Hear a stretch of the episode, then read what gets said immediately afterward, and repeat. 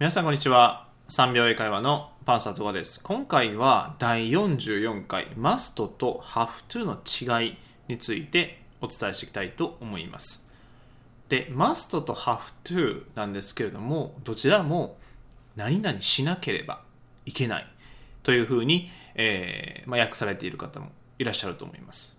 で、日本語文だけ見れば全然あのそれで合っています。ただ、その must という助動詞に含まれている気持ちと have to という、えーまあ、フレーズですね。に含まれている気持ち。はい。これはちょっと違いがありますので、えー、それをちょっと一つずつお伝えしていきたいと思います。でまず must から説明していきたいと思います。でこの must なんですけれどもこれはあのイメージですね。イメージは圧力です。圧力。その向こうの方から、えー、ぐいぐい迫ってくる感じですね。これがマストのコアのイメージになります。はい。で、えー、っと、まあ、このマストのこの用法ですね。これはあの3つあるんですけれども、まず1つ目は義務ですね。えー、まあ、先ほど冒頭でお伝えしました何々しなければいけない。で2つ目が強い確信。例えば何々に違いない。例えば、えー、まあ、彼はすごく何でしょうこう疲れている、まあ、感じが、まあ、オーラがね、えー、漂っててもう彼はもう疲れているに違いないと。そういうふうに強い確信を持って、えー、表現したいときは He must be tired. He must be tired というふうに表現していきます。で、えー、最後3つ目ですね。この意味なんですけれども、強いおすすめ。もう絶対に何々するべきですと。もうこれ絶対、まあ、買った方がいいとか、えー、見た方がいいとか、えー、そういうふうな時に使います。で例えばですね、えー、僕は、まあ、アディダスのスタン・スミスという靴がすごく好きなんですけれども、えー、その良さをすごく伝えたいと。もうこれも絶対にスタン・スミスはもう1回は、えー、履いてほしい。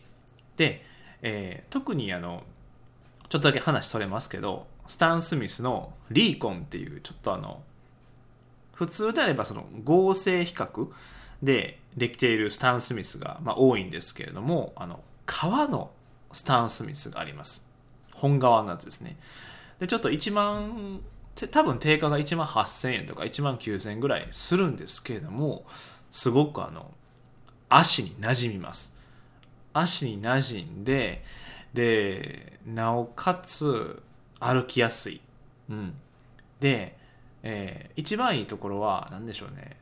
まあ、靴の色が白なのでどの服にも合わせやすいっていうのもあるんですけどもうんまあデザインですかね、うん、まあよくもまあなんどの服にも合うねまあ白っていうのももちろん大きいと思うんですけども靴の形であったりとかあとはまあそのね革ってところですね。足に馴染む、うん、で、えーその紐結ぶとこになんかこの、まあ、終端っていうやつがあるんですけどそこがあの普通であれば緑とかね、えー、青とかそういう色が、まあ、定番なんですけれども、えー、金色になってるところがちょっとポイントというか僕が好きなところですね。うん、で今すごくあスタン・スミス好きなんだなっていうのがまあちょっと伝わったと思うんですけれどもでそういう時に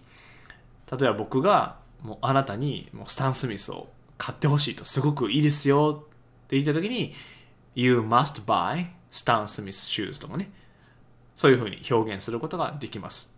うん、で本当にもうこれはもうぜひ食べてみてとか買ってみてとか、えー、映画とか見てみてとかそういう時にこの You must ってこの must っていう表現使います。うん、で、えー、っと、まあ、これがですね、このマストの、まあ、用法ですね。用法イメージになります。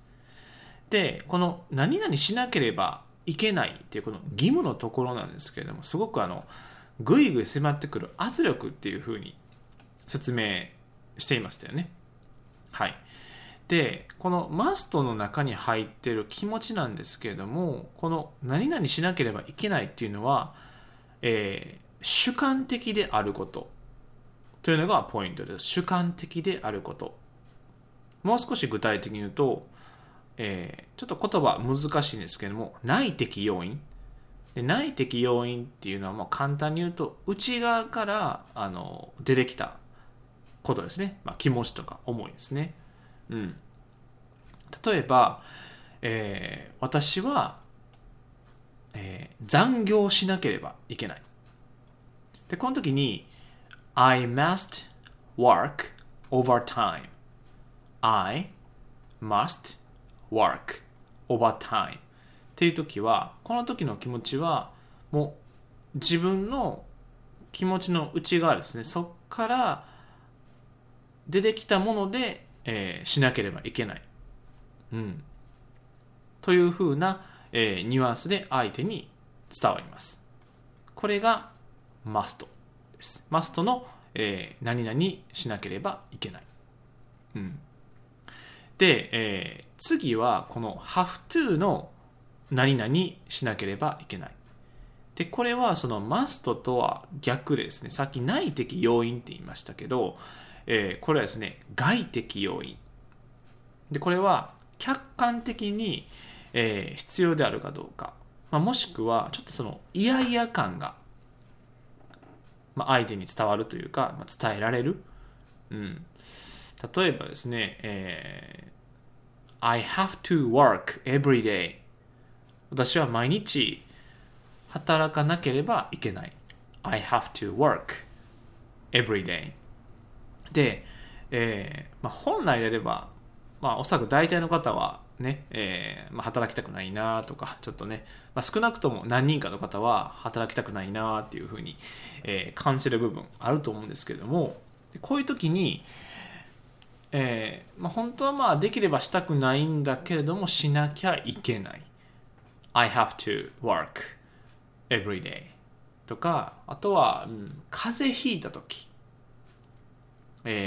と風邪ひいた時って何でしょう、まあ、なるべく、まあ、僕の意見なんですけれどもなるべくまあ薬は風邪薬とかは、えー、飲みたくないと。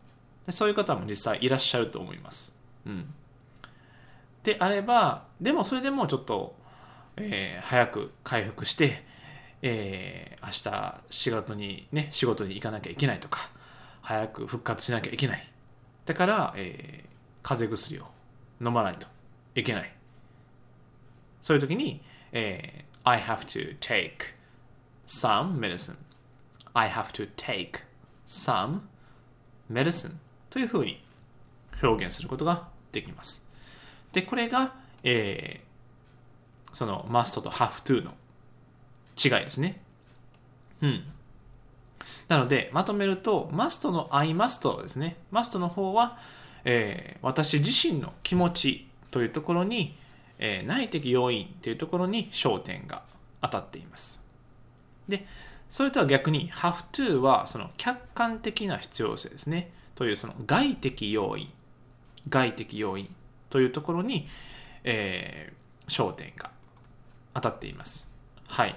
でこれがその must と have to の違いになります。うん。なので、えーまあ、この違いを理解していただくと、えー、使い分けることができると思います。で、マストはあのかなり強い、まあ、気持ちというか圧力ですね、えー、がありますので、まあ、そよっぽどではない限り、まあ、そこまで、えー、使わないかなというイメージですね。うん、で、えーまあ、どちらかというと、まあね、人のまあ、どういう会話をするかにもよると思うんですけども一般的には、まあ、have to が多いかなっていう印象があります。うん、なので、えーと、と今回お伝えしましたようにその must っていうところに、まあ、含まれている気持ちですね。気持ちとで have to っていうところに含まれている気持ち。この、えー、気持ちの差を理解するでこの差を理解したら今は私はこういう気持ちで must を使ってるんだよとか have to を使っていますよっていうところに何でしょう。まあ安心ですよね。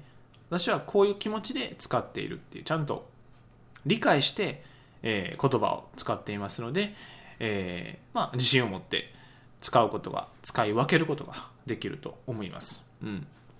なので、えー、ぜひですね、この must と have to、まずはその気持ちの違い、うん、まあ、ニュアンスの違いですね、理解していただいて、えー、と、使い分けていただければなと思います。うん。ということで、えー、今回ですね、must と have to の違いは以上になります。で、えー、もしよろしければですね、この3秒英会話ポッドキャスト、ぜひですね、えー、登録していただければなと思います。では、今日はこんな感じで終わりたいと思います。So, see you next time. Bye bye.